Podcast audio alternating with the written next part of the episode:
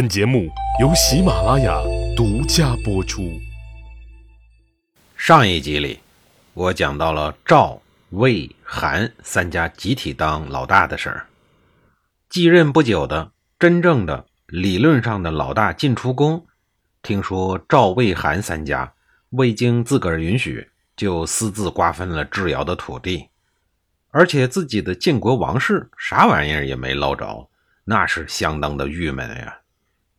虽然他脑袋上顶着闪耀着霸主光环的帽子，可事实上，作为光杆司令，他的日子过得是饥寒交迫。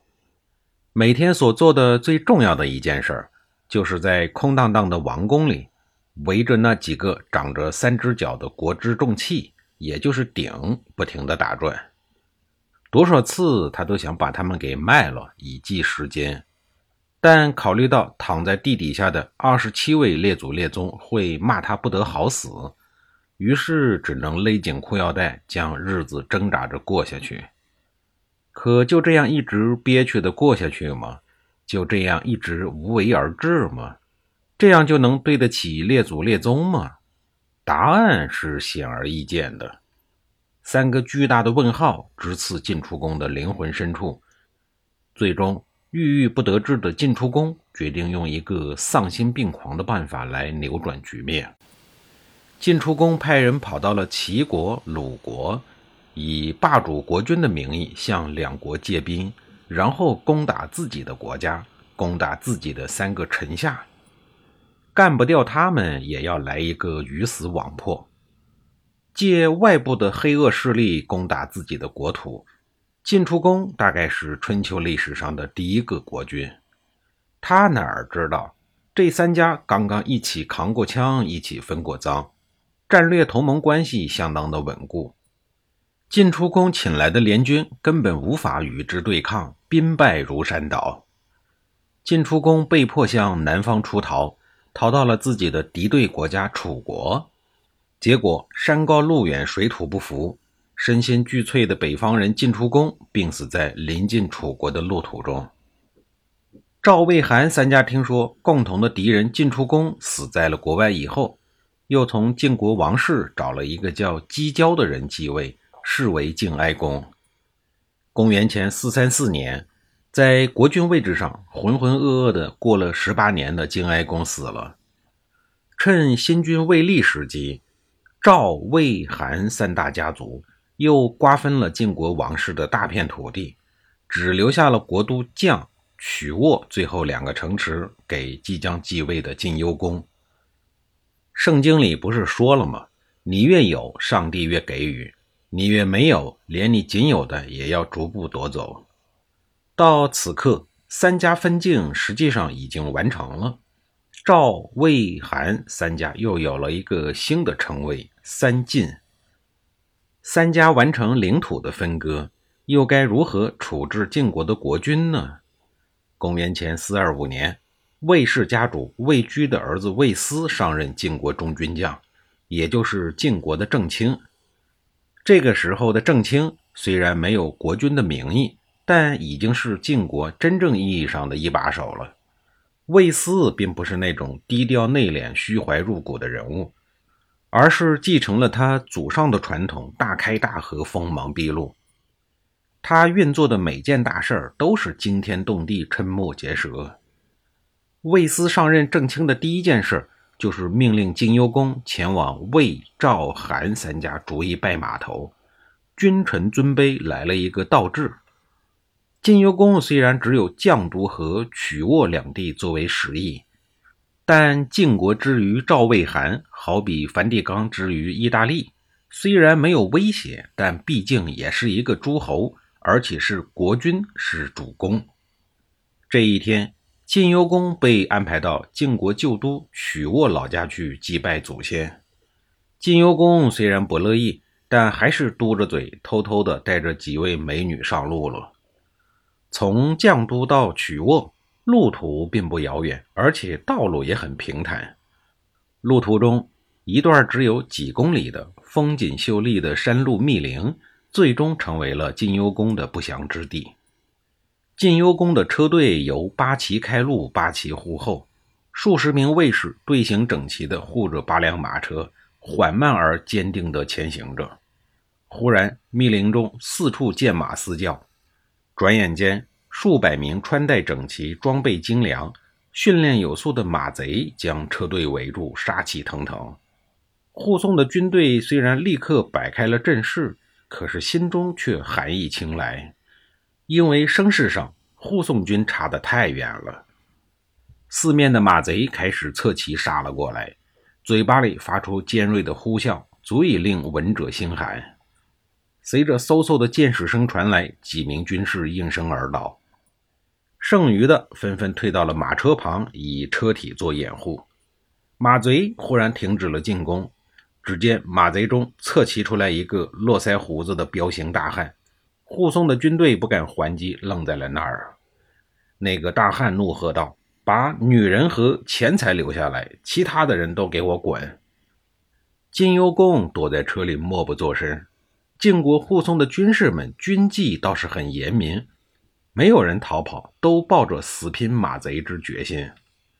马贼首领的话音落下不久，数十名马贼便闯入了车队之中。由于马贼说了只要女人和钱财，晋幽公也没有下令还击。王室护送的军士虽然剑拔弩张，却只是做自保之态。马贼就是马贼，素质很低。当他们发现车上有绝色美女的时候，就开始就地凌辱。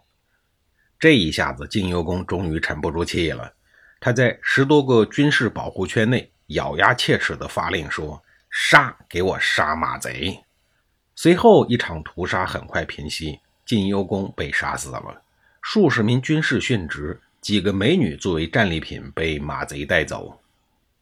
这场意外事件只有一个幸存者。晋国太史，或者叫魏国太史吧，对晋幽公为保护女人牺牲军事的做法非常的不满。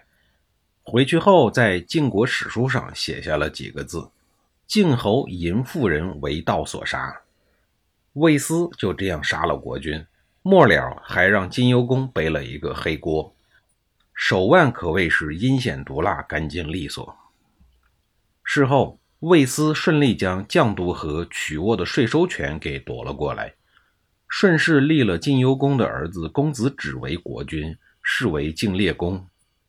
这一下他又赚了一个立君尊君的名义。这一年是公元前四一五年，大事告捷，魏斯下令宰牛杀马，大宴晋国的重臣。魏斯与韩、赵两家继续统领晋国的军政大事儿。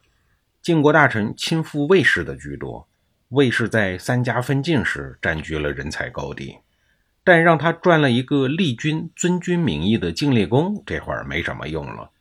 放在手里始终是一个烫手的山芋，又该如何处置呢？他想了想，打算让精明的韩国人背黑锅。想好就干，当机立断。随后，魏斯命令人将晋烈公送到了韩氏。韩虎的儿子韩启章此时是韩氏的家主，那么他为什么要默默接受这一个烫手的山芋呢？韩启章表面上忍气吞声，实际上他是外宽内深，老谋深算。韩启章派人迎接晋烈公，但是他又该如何处置晋烈公呢？显然，杀掉国君是不现实的，那样只是损害了自己，便宜了姓魏的和姓赵的。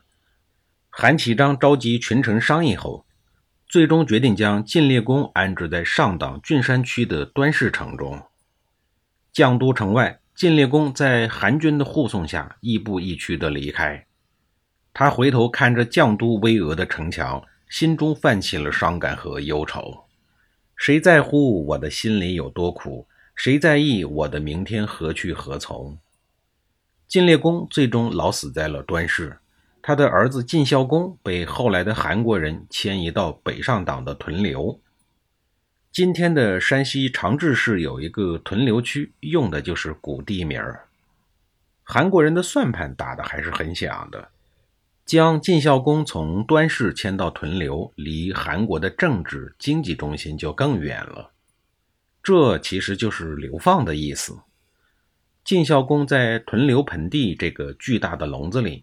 要想走出北上党，那是插翅难飞。